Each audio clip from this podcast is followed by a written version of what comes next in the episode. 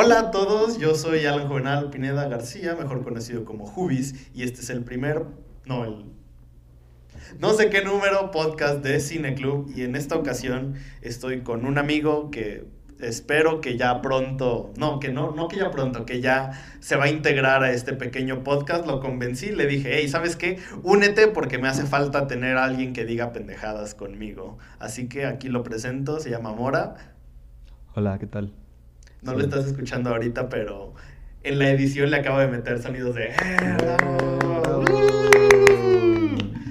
Y pues estamos aquí en esta, en esta ocasión porque vamos a hablar de, pues ya es Navidad. Mira, ya, ay, de hecho incluso se ve una Nochebuena junto con mi basura. Sí, todo está calculado. Sí, la basura está tapando al bebé Groot, pero es Navidad, así que nos dimos la tarea de, ¿cómo decirlo? De ver tres películas navideñas, una clásica, una desconocida y una contemporánea. ¿Cuál es la eh, Love Actually es la desconocida. Ay, qué bueno. Es desconocida aquí en México al menos, porque en Inglaterra todos están como de, oh, oh I love that film, I love watching with biscuits. Así que, ¿de cuál quieres hablar primero?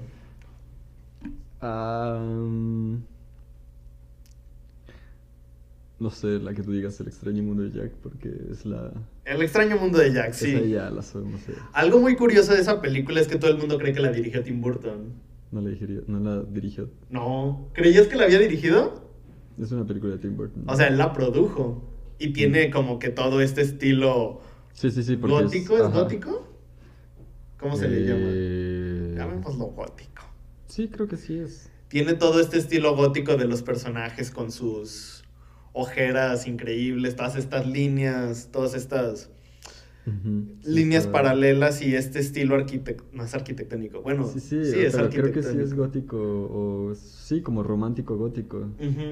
Y pues él nomás la produjo, él nomás estuvo a cargo de también del diseño de producción de esta de esta película, pero en realidad no es el director. Tienes allá la mano quién es el director, porque es la, es la desventaja de estas películas, que todo el mundo cree que la dirigió Tim Burton, que realmente el director pasó a segundo plano. Y otra cosa es que salió en México en 2006, pero la película es de del 93. O sea, salió... No mames. Que son siete y 6, 15 años después. ¿Salió en el 2006? Sí, bueno, sí, aquí dice fecha de estreno 17 de noviembre del 2006. En, México.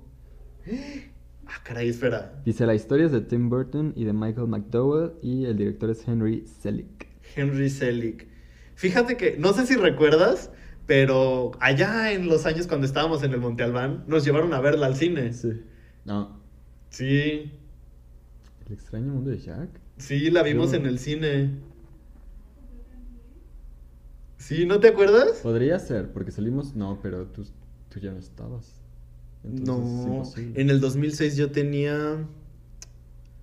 Porque si yo salí... 10 años. Si, en el, salimos de la primaria en el 2008. No, salimos de la primaria en el 2011. Ah, no, ese año entramos a la prepa. Ay, no sé por qué, pero yo tengo el recuerdo. Yo creo que viste otra película. Yo creo que fue otra película. Estoy seguro de que. Ah, vimos City. ¿City? Vimos E.T. Creo que sí, y vimos... Y vimos... El libro de la selva. El libro de la selva 2, sí. Ay, qué, buena época cuando nos llevaban al cine en la primaria. Sí. Y ahora la primaria yo soy el que tengo que llevar a mis hijos bastardos al cine. Ay, qué triste. Pero bueno, es que la, película sí es un clásico. Y ah, otra cosa que hay que mencionar de la película es que ya ves que siempre existen todos estos memes de, ay, no mames, en España llaman las películas bien culero. Con, por ejemplo, Jungla de Cristal y estas mamadas. no, no, no se deben decir malas palabras aquí. ¿Por qué no? Porque hay niños escuchándome. Ay, a ah, YouTube le vale madres. Por la... Sí, no. ¿Y qué estaba diciendo? Ah, sí, la película se llama A Nightmare Before Christmas y aquí la tradujeron como El extraño mundo de Jack. O sea, es de los peores títulos, como... ¿Qué otra película había hace poquito que tenía un pésimo título? Ah, la de Last Christmas, también de Navidad, con Emilia Clark. Uf, Emilia Clark. La tradujeron como otra historia de amor, una historia más de amor, algo así. Y es como, ¡ay! la gente no se da cuenta. No. El extraño mundo de Jack. Aparte, el, título ni siquiera tiene sentido para mí. ¿Por qué la llamarían el, el extraño mundo de Jack? Sí, porque además así se pierde la idea de que es de Navidad, ¿no? De hecho, más, más bien yo creo que, la, bueno, cuando yo era pequeño recuerdo que pensé que era más bien de Halloween que de ¿no? Creo que un título más apropiado sería el, el cruce entre dos mundos con Jack. Está mejor. Ay, no. Sí, sí, sí, porque habla, habla justo acerca de la interacción entre. Porque se podría traducir perfectamente, o sea, literalmente como la pesadilla antes de Navidad, ¿no? The Nightmare Before Christmas. Creo que así la llaman en España. Pesadilla antes de Navidad. Lo malo ahí es que suena un poco, o sea, suena como película de terror también y como mala. no sé. Pero es que es. bueno, sí es una película de terror, pero la ventaja que tiene esta película es que está. Es una película de Halloween y es una película de Navidad. Está como. No, de Halloween. Yo creo que de Halloween no es. Yo creo que sí sería de terror, pero de Halloween no es porque. No, no hay. Tienen una canción que literalmente dice: Esto es Halloween. Bueno. Ahí está. No, pero es porque es el lugar. Es el mundo donde vive Jack es Halloween. Bueno. La puerta. Ay, ¿y el otro mundo es Navidad? Sí. Entonces es Halloween y Navidad. Es para Halloween. No, pero en el mundo de la, de la gente es Navidad no Halloween. Ah, bueno, sí. No sé, porque no, no, no ves nada tradicional de Halloween. No. Que pues, no sé exactamente cuáles son las tradiciones, las tradiciones de Halloween. pedir, dulces, y ya. ¿no? Pero, pero no lo ves. Oye, es cierto, como que la película pasa a es, está muy extraña. Y te digo que yo creo que por el título también, bueno, no sé, no sé qué pasa, pero yo creo que la vemos más como de Halloween que de, que como película de Navidad. Pero estaba pensando que, bueno, mientras veía la película, bueno, a ver, porque para las películas de Navidad yo creo que un análisis, un aspecto importante sería el mensaje navideño, ¿no? O sea... ¿Qué mensaje hay en las películas de Navidad? O sea, eso, a mí no me gusta eso de la moraleja de la película, pero en las películas de Navidad yo creo que es bueno, ni la moraleja de nada. Ni Oye, a, mi, a mi mamá le encanta. Estaba viendo Klaus con ella y le dije, ¿te está gustando la película? Y me dijo, ay, sí, porque tiene su mensaje. es que, bueno. Eso es lo que le gusta a las mamás. Pero además es lo que las películas de Navidad tienen como esencia, ¿no? sí, siempre deben de tener un mensaje. Entonces, digo. En el caso del extraño mundo de Jack, ¿cuál dirías que es el mensaje? Como. Ah, porque eso está interesante. Estaba pensando que Jack entiende como que la Navidad consiste en Santa Claus, ¿no? Ajá. Y que... Y en dar ah, cosas. Porque, porque para él Halloween... No, no, no. Porque para él Halloween consiste en ser como la estrella, ¿no? O sea, como hacer un super show y hacerlo bien chido. Y él piensa lo mismo de Halloween, pero la estrella en este caso es Santa Claus. Piensa que la estrella es Santa Claus, pero en realidad en Halloween, en Navidad, el chiste no es Santa Claus, sino la felicidad, de las familias y todo unirse. eso. Unirse. Creo que es más o menos. No lo había pensado la forma en la que Jack no, no, no, no, concibe bien cuál es el propósito de la Navidad. Porque incluso la canción es así, dice algo así, ¿no? Como cuál es. Tiene que. ¿Para qué? ¿Cuál canción? ¿Cuál es, el fin? ¿La que canta al final cuando está solillo? No, no, no. La que canta cuando está. Cuando ve. Cuando llega Navidad. O ah, regresa de Navidad. Creo que cuando regresa de Navidad. Ajá. Sí, esa, esa. Sí, sí, que dice algo así como. ¿Cuál, cuál es el fin? Ajá. Y este... Porque es como, ¿cuál es el fin de los regalos? Entendí yo, ¿no? Sí. Pero... Pues es ese. O sea, él como no, no, sé, no tiene una perspectiva muy egoísta y no puede concebir el, concebir el altruismo de, de, dar cosas. Me agrada, no me había puesto a pensarlo así. Para mí, para mí el mensaje era como, sé tú mismo a pesar de que, de que la gente no te quiera y piense que eres un gótico raro que seas un hombre delgadito y ya. Sí, me agrada eso. Y creo que es una película que ya todo el mundo ha visto, así que ya ni siquiera hace falta decir. Trato creo que yo algo de lo que, o sea, algún mensaje que yo había entendido más pequeño era como, pues tú a tus cosas, ¿no? O sea, tú debes, ajá, es algo así como sé tú mismo, ajá. sé sincero, o sea, si a ti te tocó Halloween, pues Se concéntrate en tus cosas y no te metas en... Pero... Oye, no, ese, ese mensaje está muy mal. ¿Fue lo que tú aprendiste de chiquito? yo creo que sí. Pero es de nuevo te digo, es que yo, yo sí nunca la vi como una película de Navidad, más bien como una película de Halloween. Y es que yo no me acuerdo, cuando yo la vi, Recuerdo que la primera vez que la vi, estaba con mi tía de Acapulco en su cuarto. Y. Ya ves, no que la habías visto en el cine. No, esa fue la segunda vez que la vi. ¿O fue la primera? ¡Ay, no puedo recordar! Estoy seguro de que la fuimos a ver al cine cuando éramos chiquitos. Pero igual y la estoy confundiendo con E.T. Se parecen mucho. Pero... ¿Qué mensaje? Es que no, no puedo recordar qué mensaje el pequeño Alan diría como de, ay, esta película trata de esto. Simple era como, simplemente era como de, pues sí, sé tú mismo, haz, haz lo que tú creas que está bien. No, no, eso no, ese mensaje está mal. Haz el bien por los demás. Sí, él, él, a fin de cuentas quería celebrar la Navidad y lo que intentó hacer fue como, ah, pues, si en Navidad lo que se hace es que Santa Claus entrega regalos, pues voy a entregar regalos. Ajá, sí, sí, a la chingada Santa Claus y yo soy Santa Claus. Que por cierto, bueno, no, ya me voy a adelantar, pero me gusta un poco más la forma en que se resuelve aquí el típico problema de hay que salvar la Navidad. Que siempre es así como oh, nos quedan cinco minutos para entregar todos los regalos del mundo. Hay que salvar la Navidad. Y este, y aquí es como Santa Claus dice, porque le pregunta a Jack, ¿no? Le pregunta, ah, este, ¿habrá un tiempo para? Y Santa Claus le dice, ¿para salvar la Navidad? Claro, soy Santa Claus. Y pum, ya está. Y ya se, resolvió. Sí, a fin de cuentas eso pasa como a segundo plano. Porque en Klaus, por ejemplo, sí hay un poco más así como, oh, por Dios, la Navidad se va a arruinar, ¿qué vamos a hacer? Y es como, bueno, ahí ya es un cliché, ¿no? Pero... Sí. Mmm, está bien, o sea, está bien, es un buen cliché. Pues creo que ya fue su... Ya hablamos, ya dijimos lo que tenía. ¿Tienes algún otro comentario para el extraño mundo de Jack o pesadilla antes de la Navidad? Eh, bueno, que sí, es, es, padre porque es un giro muy diferente a, a lo de las películas de Navidad y entonces pues si quieres ver una película, o sea, si quieres ponerte en el mood en el ambiente de ver películas navideñas, pero te aburren las historias sosas y románticas. La del extraño mundo de Jack, pues está buena. Es muy buena opción. Ok. Quiere. Entonces tenemos también en, en la mesa. Tenemos Klaus y Love Actually. Yo digo que para acabar bien, sigamos con Love Actually. Sí, sigamos con Love Actually, sí. ¿Qué no te gustó de Love Actually? A ver, bueno, para. Creo que de, ninguna película, ninguna.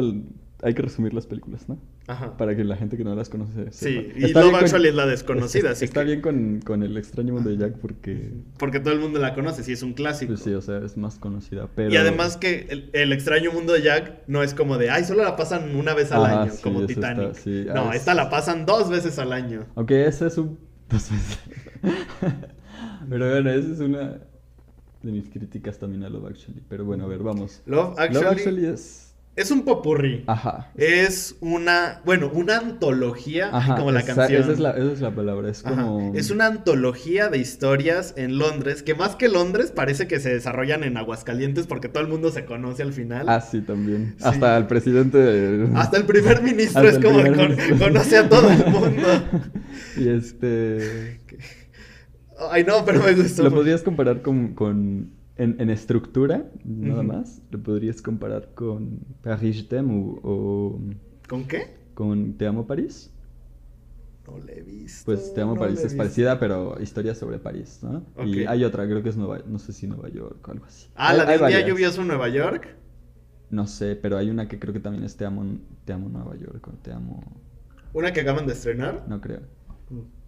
Este, pero sí, son varias historias de diferentes personas. Una antología de diferentes personas. Y básicamente lo que trata de relatar la película es lo hermoso que es el amor. El amor. Heterosexual. El, amor heterosexual. Sexual y heterosexual. Sexual y heterosexual. No, pero habla justamente de las distintas formas en las que existe el amor. El amor entre una pareja, el amor entre un jefe y su trabajadora, el amor entre un padre y su hijo, el amor entre los niños, el amor entre un tipo, entre un británico y una brasileña. Está interesante. Es una idea muy arriesgada, pero muy buena. Mm, no es arriesgada. Y es muy es, muy... homocéntrica, muy masculina, que bueno, eso pues, no, es, no, es necesariamente malo. O sea, trata muchos problemas. de hecho, creo que todos los personajes principales, salvo una, quizá podrías decir que dos, son masculinos, ¿no? Que son... Las, las mujeres son la, la hermana del primer ministro que tiene un esposo que le engaña. Pero ella termina siendo muy secundaria también. Ella es muy secundaria. Y la que sí tiene su propia historia es la que la, empleada que tiene un hermano. Ah, sí, la que quería salir con el tipo de los lentes.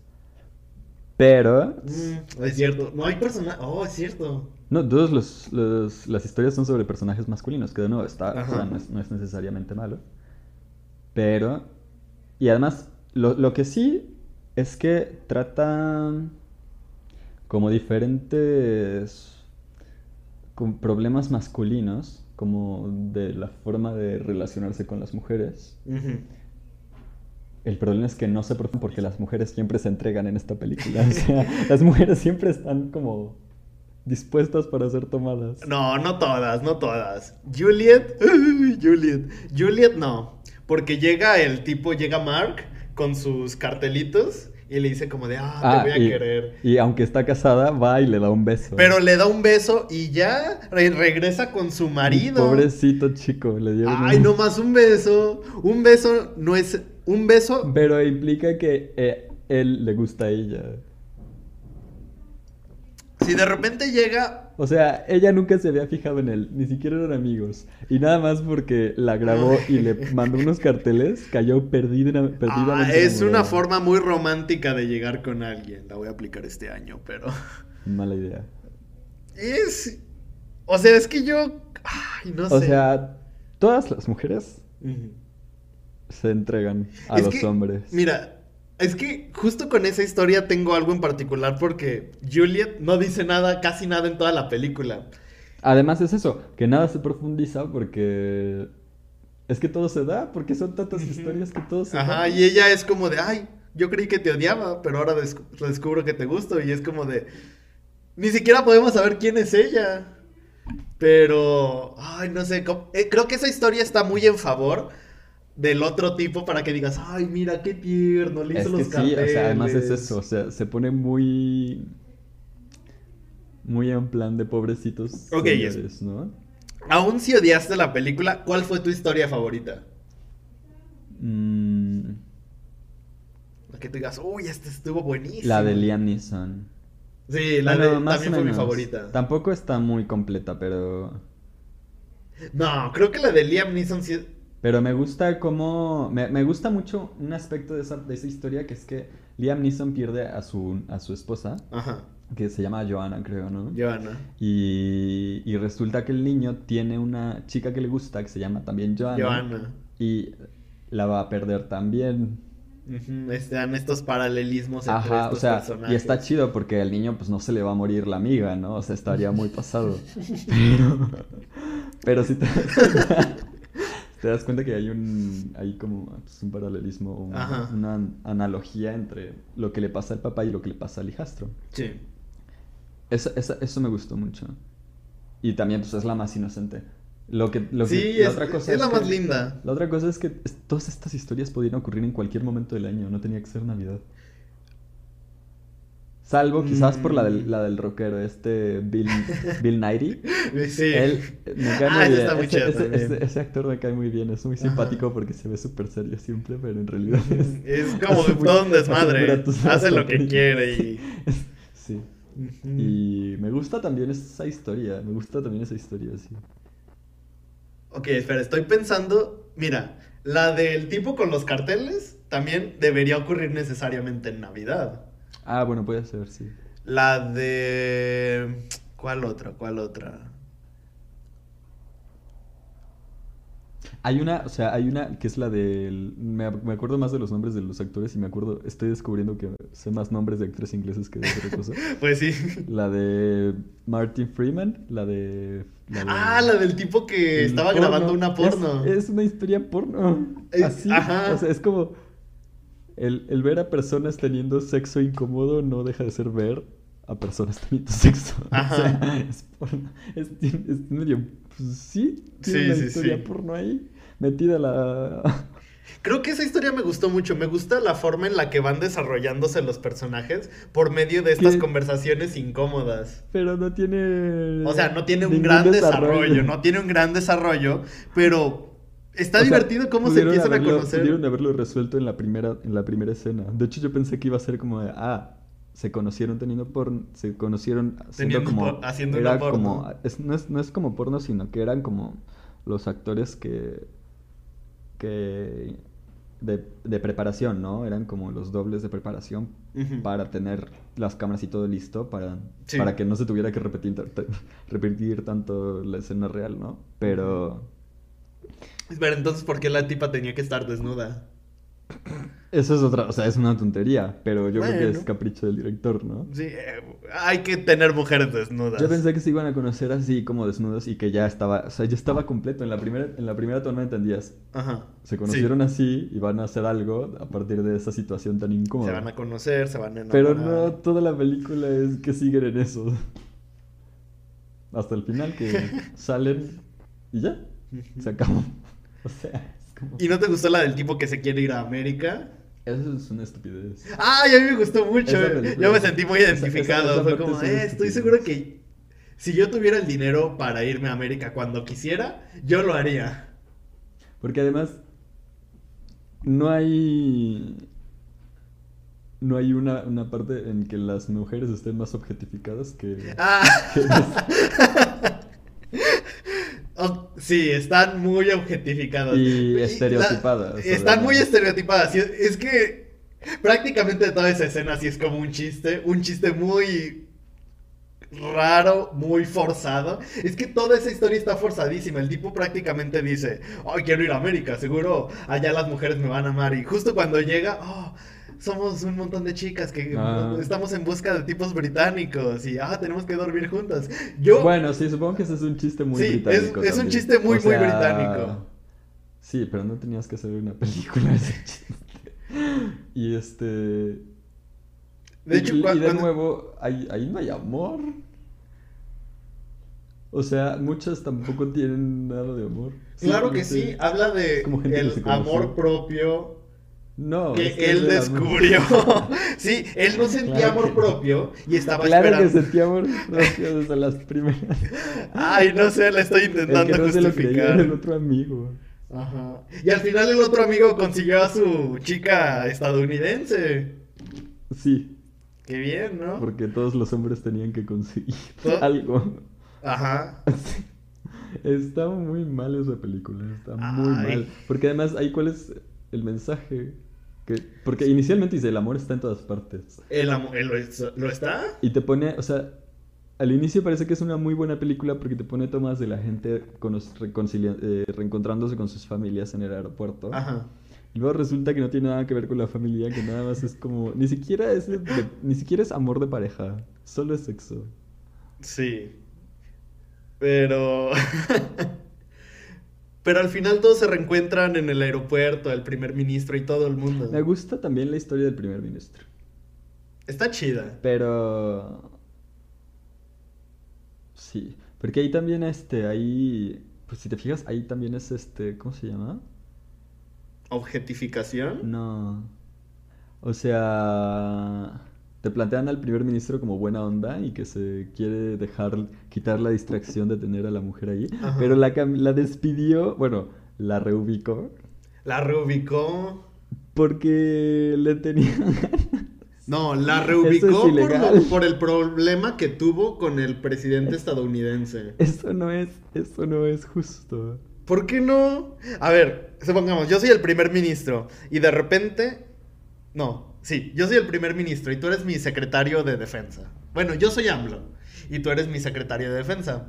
Y entonces un día llego a mi oficina y veo que estás en platicando medio cachondito con la presidenta de Argentina. Es como, ah, este tipo por andar. Pero no la despidió por eso, lo despidió por porque porque él tenía sentimientos por ella y no quería estar en esa situación. Según yo, según yo, según la forma en la que yo lo entendí, la despidió porque se sintió Ofen no, no ofendido. Eso no tiene sentido. Se sintió amenazado porque dijo, esta tipa está con el presidente de Estados Unidos y... Y pues no me quiere. Porque además cuando le, pide a la, otra chica que la, que la mueva, le dice como seguramente es muy buena onda, ha trabajado muy bien y todo, pero la puedes mover. es como... Ay, pobrecita. La quitó porque le gustaba. y... eso no está bien tampoco. Ah, dime si no, si no hiciste... Ah, es como, ok, sé que no es el mejor y además, todavía después de que él la despide, ella todavía lo quiere así como... No importa lo que hagan, o sea... ¿Tú no andarías con el primer ministro? Ah, eso es... Ahí está. Pero entonces no, es una película de amor. Sí, es... Ok, falta la historia del tipo y la brasileña. Esa estuvo chida es portuguesa también. Es, brasil... es brasileña. Portuguesa. Tenían bandera de Portugal. ¿Era la bandera de Portugal? No manches. Yo no sé de banderas. Chin, estoy quedando como un tipo que no sabe de geografía. Bueno, según yo era de Brasil porque en Brasil todos hablan portugués. ¿Y qué crees que hablan en Portugal? ¿Portugales? Bueno, ¿te gustó esa historia? No. ¿Qué fallos le viste? Pues es lo mismo, es que ella trabaja, es que es lo mismo en todas las películas, o sea, las mujeres trabajan para los hombres. Son como, porque además todas las mujeres que, que, estaban ahí eran como los el típico rol del personaje de soporte, de, detrás de cada gran hombre hay una gran mujer. Y es cierto, es cierto. O sea, a ver. Pero muchas veces detrás de una gran mujer siempre hay un gran hombre. Mm, bueno, a ver. Pro Woman. Vamos pensando que, bueno, esta película también no se hizo en. Yo creo que ahora no pasaría no pasaría... ¿Qué cosa? En, en la actualidad no, no, no, no, sería aceptada. O sea, sería una muy mala ¿Esta película? Hacer esta película en la actualidad. Pero... No lo sé, digo... quizás ni se fijan, ¿eh? Tal vez a la gente le gusta, le sigue gustando tanto esa película que hasta le hicieron secuela. Hace, hace, como tres años. Hace dos o tres años, fíjate. Ahí está. La gente en Inglaterra sigue diciendo, oh, esta película es is very good, with some biscuits. O sea, es. Pues bueno, supongo que cada quien puede hacer las películas que quiera. Porque, pero a ver, es que. Yo no es que yo no entiendo porque yo esperaba un peliculón, o sea, claro, una comedia romántica, ¿no? Pero no puedes exigir no puedes exigir como un cambio de mente, un cambio de paradigma de una comedia pero hay muy buenas películas. A mí no me parece una buena película esta, o sea, ni para decir que es buena. No tienen nada bueno, ni guion. Una película romántica, una, una comedia romántica. Que tú digas, ah, esta es muy buena. A mí me gusta, quiero, quiero, robarme a la novia, por ejemplo. o Mujer Bonita, o. Ah, Mujer Bonita, sí. Ah, sí, no iba a decir. Este o la de. O sea, yo creo que hay, hay películas. Ah, ¿Cómo se llama la de Adam Sandler? De Adam Sandler. Como si fuera la primera vez. Ah, bueno, esa sí me gusta. Pero hay comedias románticas buenas y esta no, no es... Pero yo esperaba una muy buena por los actores. Es como el reparto es de lujo, es un reparto de ¡Oh, no! Olvídalo. Me confundí con algo. Entonces yo esperaba así como una gran, gran película de verdad, porque pues, los actores deben ser carísimos. Son Keira Knightley, eh, Liam Neeson, Liam Neeson. Está ah, el, primer ministro que no sé cómo se llama. Hugh Grant. Está, de hecho, el, presidente de Estados Unidos también es este... El presidente de Estados Unidos. también. Ah, yo, yo la verdad no, no, lo sé Si, creo que es de la ley y el orden, no sé. Mm. O de CSI, creo que es de CSI, no sé. Pero está así famosillo también y está... No sé, me, me están faltando... Emma Thompson. Y Bill Nighy. Y Bill Nighy. Y el tipo que se enamora de la portuguesa. Ah, también. Este. ¿Quién sabe? ¿Cómo se llama? Sale, sale, es el del discurso del rey. Ajá. Sí, entonces yo sí dije. Pues debe ser muy buena y fue una gran, gran, gran Entonces, ¿cuántos Mora Points le das? Ahí está, ay, pues dos, tres. ¿Dos, tres? Ay, la reina va a estar enojada. Ok, entonces ya llevamos media hora de, podcast, así que vamos a hacer la primera pausa. La única pausa porque no, no, me gusta hacer más. Y esta vez te toca a ti elegir la canción. ¿La canción? La que sea, aunque a mí me moleste. No, esta podemos poner House of Cards de, de Radiohead. House of Cards, ¿de quién? Radiohead. Ah, de Radiohead. Entonces aquí termina la primera pausa. Me parece una buena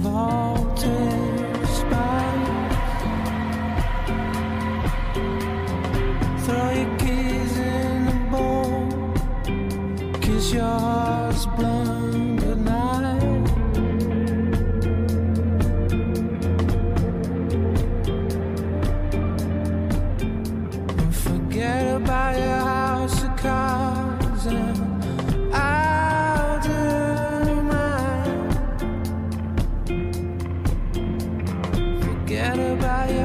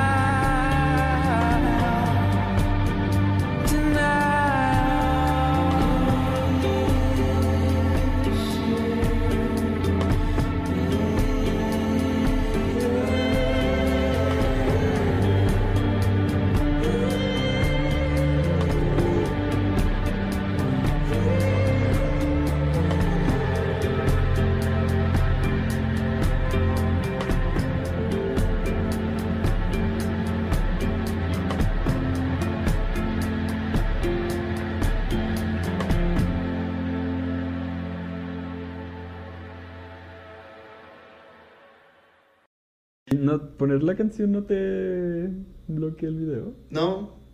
Órale. ¿Cómo le haces? Pues. En iBox tú puedes usar la música que quieras y no ah. te lo bloquea. Eh, para que veas. Pero en YouTube y en. YouTube es lo de menos.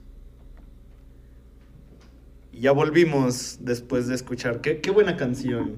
Muy buenísima la canción. ¿Sí? ¿Te gustó? Sí, House of Cards. No es de mis favoritas, pero definitivamente ese álbum es muy, muy... Ha influido mucho en la cultura popular. Está chido. En lo general me gusta más la cuarta canción de ese disco. No, yo no sé cuál es tampoco. ¿eh? Ah, es el disco donde sale. In Rainbows. Ese, ese, lo tenía aquí, ah, en la punta de la lengua. Muy bueno.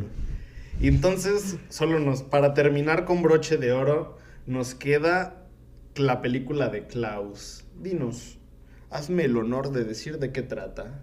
Mm, la película de Klaus es. Se ambienta, yo creo que es la segunda mitad del siglo XIX. Oh, bueno, no. Más adelante te pregunto, porque tengo una pregunta muy específica para ti, porque me quedé con esa duda toda la película y estoy seguro de que tú sabes la respuesta.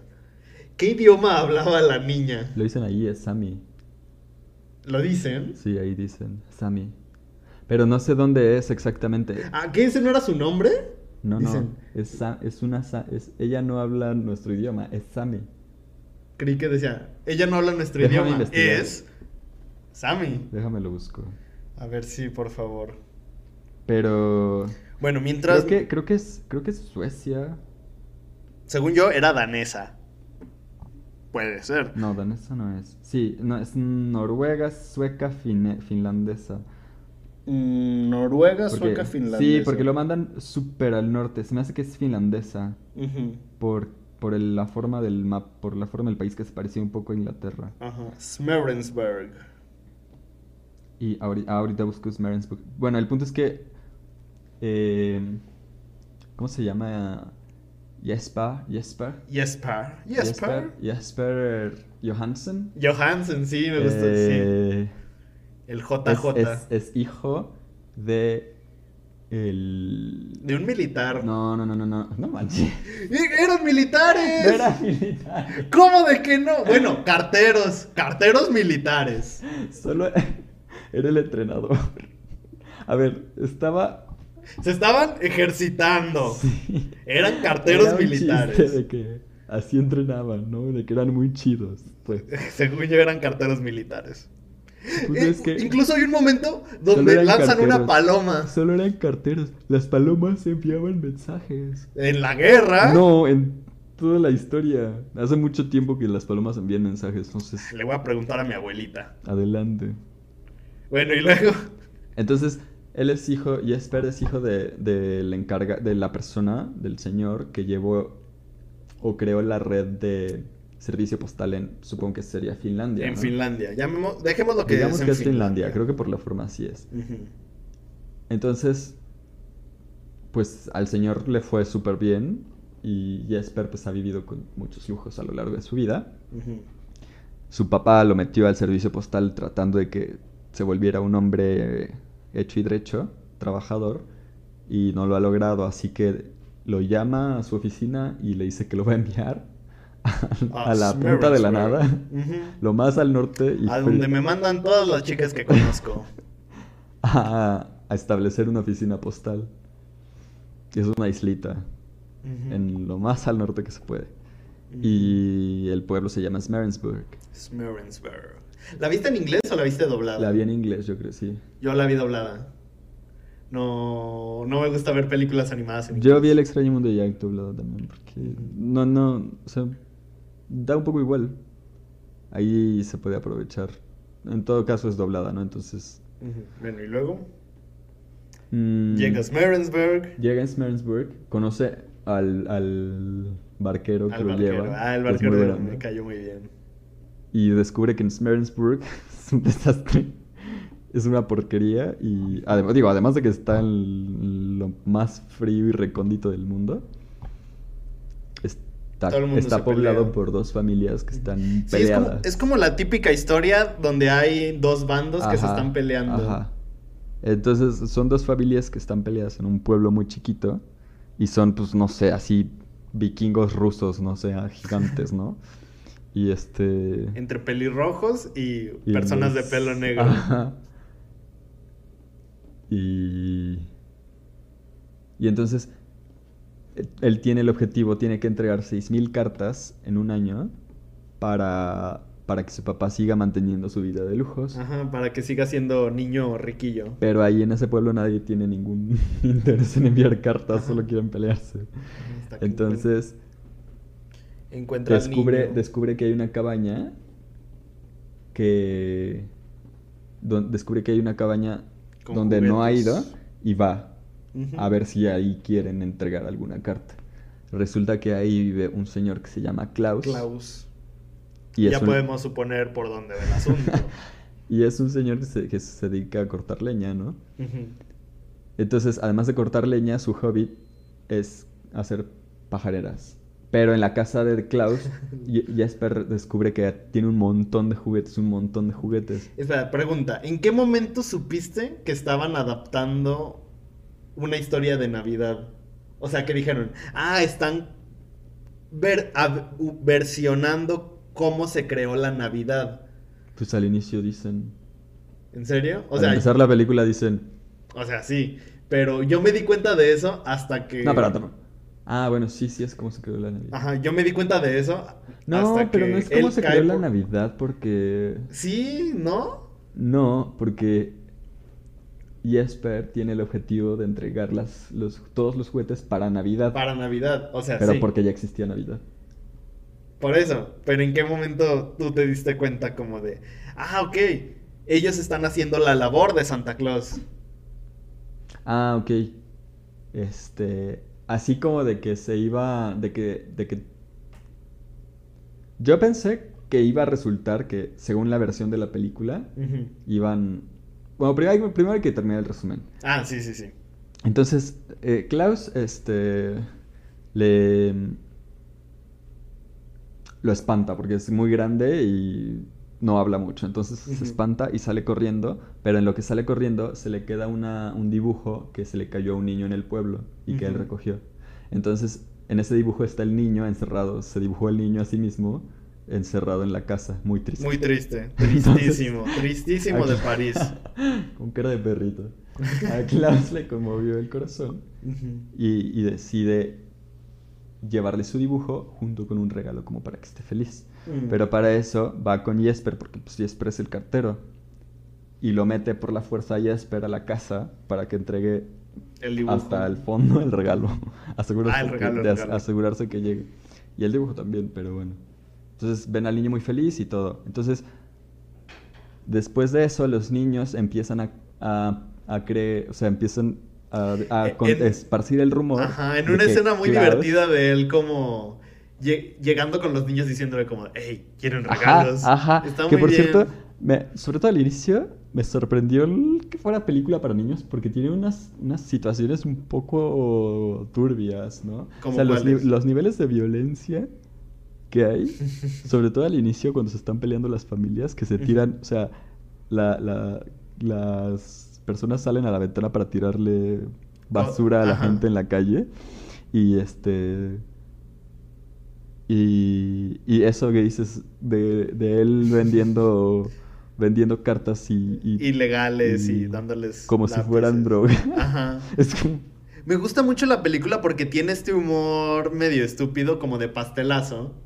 Tiene muchos slapstick. Tiene es que es un humor muy, muy tonto, pero está, muy bien, Y la animación es muy buena también. Fíjate que la animación es un problema que tengo con esa película. Creo que la animación es demasiado perfecta.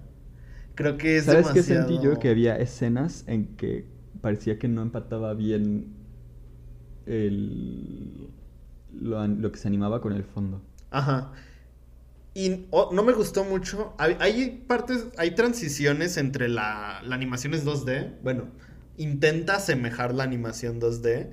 Pero luego de repente hace estos movimientos de cámara donde todo llega a ser tridimensional. Y se siente medio extraño. Sí. Sí, hay algunas partes donde se ve un poco extraña, quizás ya si la vuelves a ver no te extraña tanto, pero... Adrián dijo que le gustó mucho. Pero en general yo creo que la animación tiene un, muy buen nivel. Este... También la música. Ay, no. Bueno, ay, hubo otra cosa que no me gustó. Bueno, Ah, es que son como pequeños detallitos. No, si quieres. No... Ahora sí terminamos rápido el Ah, sí, sí, sí, sí, Entonces, Klaus, este. Ah, bueno, los niños piensan que Klaus eh, está regalando juguetes. Ajá. Y... y empiezan a decir, ay, es un. Es como Ajá. Entonces van a pedirle al cartero. Van a pedirle a Jesper que, que le envíe cartas a Klaus. Ajá. Porque, porque... Pero los niños no saben que es... ¿Sí saben que es...? Sí, sí saben sí, que sí es saben que es, que es Klaus, el, el lineador pero nunca lo han visto. Le, mandan cartas a Klaus a través de Jesper eh, para tener regalos. Y ahí es donde Jesper hace su mina de oro, ¿no? Porque así consigue las 6.000 cartas.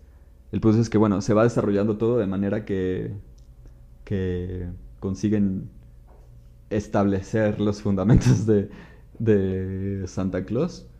Y, y con eso Jasper, mientras pasa el tiempo, pues, se va encariñando del pueblo, porque además el pueblo se va haciendo mejor cada vez, ya que eh, los niños hacen que se porten eh, bien. Eh, se, empiezan a portar bien, empiezan a hacerle favores a sus papás, y de repente los papás dicen como de, ah, pues... Hay que ser buenos. Hay que ser buenos. empiezan a convivir porque los niños empiezan a, mezclarse entre familias sin, sin diferencias. Porque una buena acción... ¿Cómo era? Una... Una buena acción... Una buena acción sincera Siempre genera otra. Siempre genera otra, eso. Y este es, la, es como el lema de la película, ¿no? Porque todas las películas navideñas necesitan tener un lema. No hay lema en, bueno, no hay como no, no, moraleja en Love Actually. Es lo que te digo. digo, la idea es un poco como que el, amor está en todos lados, pero... Pero está muy por encimita. Y, y entonces consiguen que el pueblo esté mucho mejor, que los niños vayan a la escuela y todo. El problema es que a las, a las familias a los líderes, a los líderes de las familias, de ambas familias, eh, no les parece porque según sus tradiciones tienen que pelearse. Entonces arreglan para destruir los juguetes y se encargan de que Jesper consiga sin darse cuenta sus 6.000 cartas para que llegue su papá. Ah, le llaman a su papá para que llegue y se lo lleve, ¿no? Le llaman a su papá. y entonces... Gran de ese gran nudo. Le llaman a su papá para que vaya por él. entonces, lo... Bueno, Jesper se queda en esta disyuntiva, ¿no? De si se queda o se va, porque pues ya hizo su, lugar ahí. Y decide quedarse al final, como todos esperábamos. Sí. Y va a ayudar a Klaus a salvar los regalos, a salvar la Navidad y ya. Y la salvan. Y la salvan. Me gustó mucho la película. Me gustó. Ah, bueno, después. Sí, hasta ahí basta el resumen. Sí, hasta ahí creo que eso está bien. Digo, te Pero, ¿podías hablar de tus pequeños detallitos? Mis pequeños. Es que son pequeños detallitos que, pensándolo bien, no me la arruinan. Pero es como. Me habría gustado que. Ah, mira, uno de ellos es que. Como a la mitad de la película, ya cuando empiezan a repartir los regalos yo me quedé pensando, ok, sé que Klaus reparte los regalos porque es bueno y, e, e intuyo que es porque le pasó algo a su esposa, porque él incluso lo menciona, dice, ay, porque Jesper le dice algo. como de, ay, esa risa, y él dice, ay, a mi esposa le gustaba o algo así, pero hasta ahí.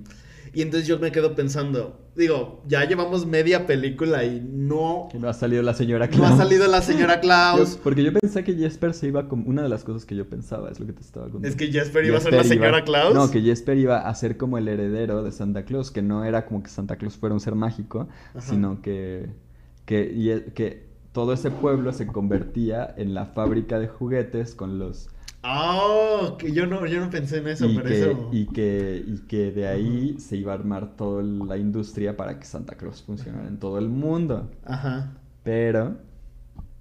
Resultó que no. Ajá, y que. Porque Jesper sí se consigue a su novia.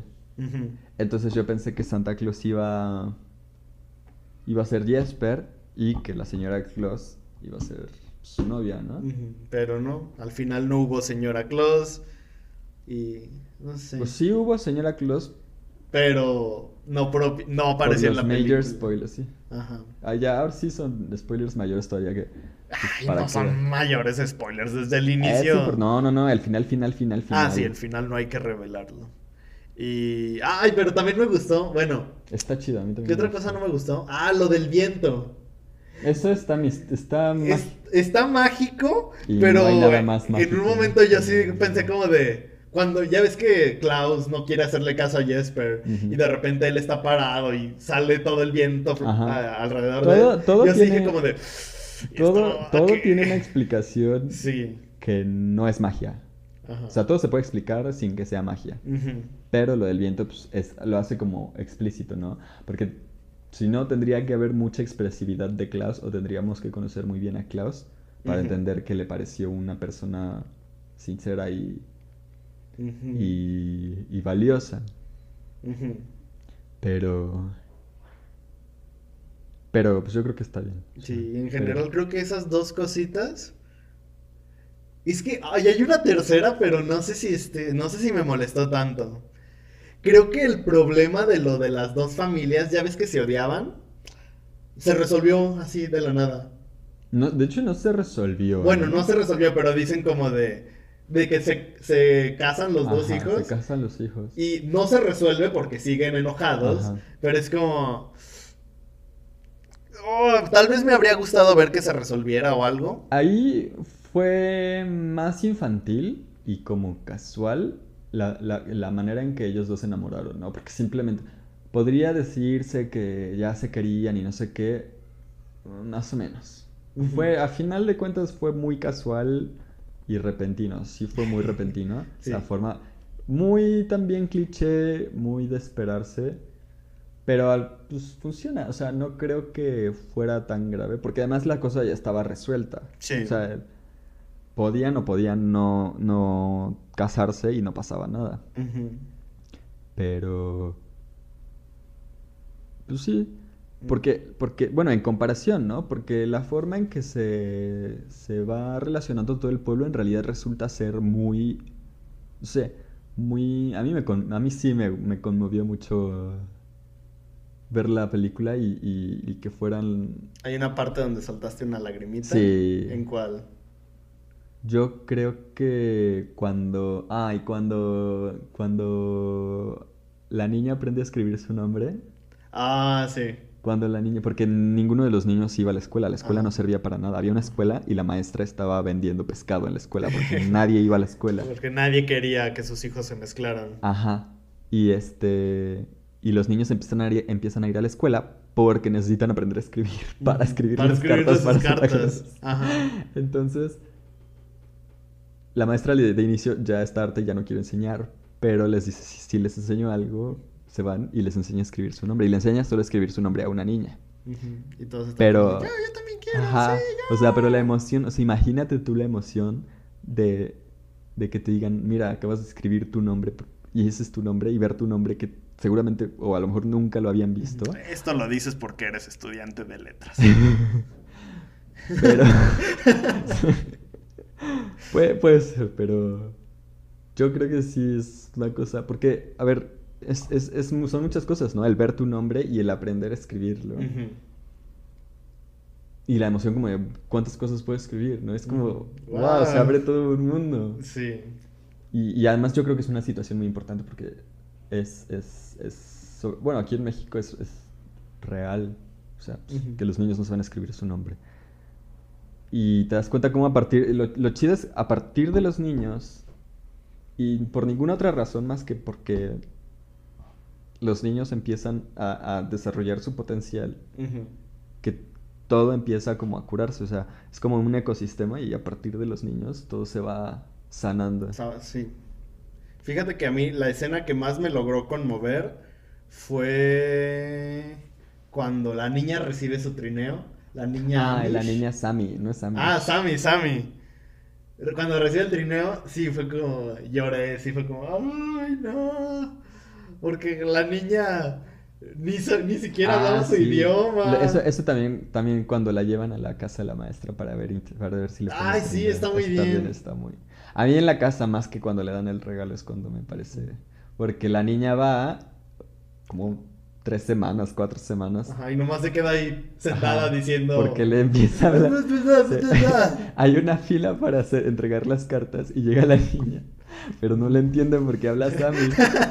Entonces le dice, ah, sí, si no puedes hablar, vete, no me interesa. Y luego todavía después de eso, eh, el tipo le empieza a contar sus problemas como de, sí, es que he tenido estos problemas y no sé qué hacer con mi vida. Y la niña simplemente está como de...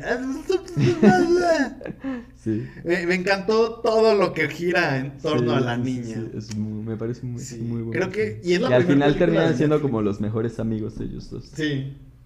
Y pues es la primera película de Netflix que se avientan a hacerla completamente animada. Ya habían hecho series, pero esta es la primera película. Pues Tristemente, no creo que esté para Pero el, el, el, director es este.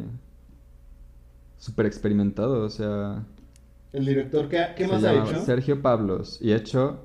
Déjame lo busco. ¿Qué, me acuerdo que había hecho? Es animador, fue animador de Disney y ha hecho. Mi villano favorito. Mm. Eh, Minions, Pie Pequeño. Y estuvo en muchas películas de Disney. Mm. Entonces, como animador, no como director, ¿no? Pero...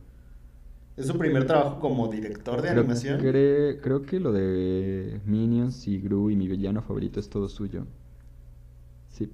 Historia de Sergio Pablos. El director no, pero la historia es... Oh, o sea, él escribió el guion. Lo de... Sí, lo de, mi villano. Y también, la verdad es que creo que se nota un poco ahí el... Ah, no, no, no, pero la de Minions, The Rise of Gru, es la que va a salir el próximo año. Y... Mi villano favorito es de... ¿Sí es de Sergio Pablos?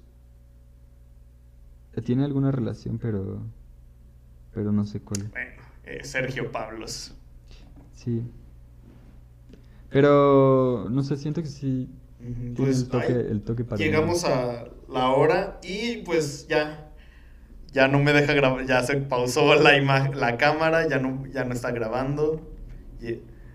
llegamos al tope de la memoria, así que esta parte del, del, video en YouTube va a estar en negro y pues si nos están escuchando en Spotify, pues igual no están viendo nada, así que no se están perdiendo. Podemos poner imágenes de, de, las películas así como... Oye, sí, eso estaría chido, sí. Para las partes en negro. vas poniendo así como que sin que se den cuenta, vas poniendo así fotitos de las películas a lo largo del video y ya que llegamos al final y que no aparezca Sí, digo, igual lo están escuchando en este momento, ah, pero ya cayeron en nuestra trampa. No nos estaban viendo realmente. Y pues, ¿tienes algo más que decir? Mm, nada, muy fue un, buen ejercicio ver estas películas. La de Klaus, por Dios, véanla que, o sea, Está no se les pase en Navidad, pongan a sus sobrinitos, a sus hijos, a sus lo que sea. O sea, de verdad, muy buena película. Es una muy bonita película para toda la familia. muy buena para Navidad, yo creo que. De lo mejor que ha hecho Netflix. Y pues este fue el podcast de Cineclub. Que nos faltó la saga de Mi pobre angelito. Ah, pero bueno. La 1 la es la única buena, las demás valen madre. Puede ser. Sí. Y este fue el podcast de Cineclub. Aquí está conmigo. Carlos Mora, mucho gusto. Pero tienes que hacerlo con una voz sensualona. Carlos Mora. Así. No sé, y yo soy Alan Juvenal, mejor conocido como Jubis, el podcast número 4 de Cineclub. No sé si debería seguir llevando la cuenta. Es como de...